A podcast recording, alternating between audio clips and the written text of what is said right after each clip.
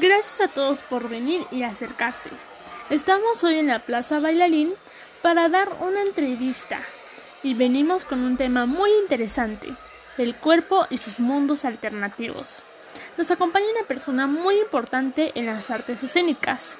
Es autora del libro La nueva cara del bailarín mexicano.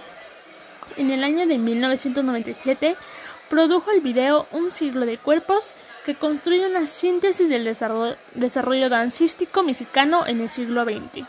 Entre su producción editorial destacan La danza en México en los años 70, Guillermina Bravo, una iconografía, La dramaturgia del bailarín o cazador de mariposas, Diario de una danza por la antropología teatral en América Latina. Ha otorgado conferencias y seminarios en toda la República Mexicana, Brasil, Ecuador, Argentina, Venezuela, Colombia Costa Rica. Ella es Patricia Cardona. Recibámoslo, recibámosla con un fuerte aplauso, por favor.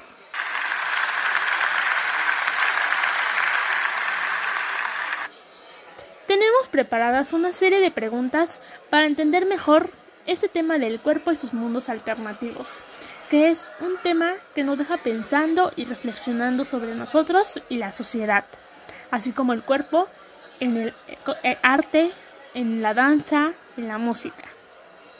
Como primera pregunta tenemos, ¿qué es lo que ancla el cuerpo a la comunidad, comodidad perdón, y, la, y la rutina? ¿Por qué aborígenes australianos llaman a nuestra civilización el gran olvido? ¿Qué es el tiempo profundo? ¿Por qué es importante que el artista escuche su intuición? Las vanguardias, ¿cómo ven el origen? ¿Cómo la perciben? ¿Cómo ve el arte posmoderno al cuerpo? ¿Qué impulsos mueven a nuestro cuerpo a hacer lo que hace? ¿Por qué nos dice o nos llama a los humanos búhos? ¿Por qué nuestro cuerpo o el ser humano es poética?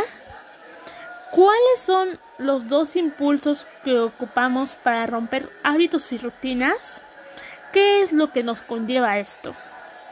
Bueno, con estas preguntas, muchas gracias por responderla, por responderlas. Nos, nos quitamos unas dudas que tal vez nos, nos, nos tenían pensando, reflexionando y nos ayuda a comprender un poco más sobre esto. Por favor, despidámoslas con un fuerte aplauso.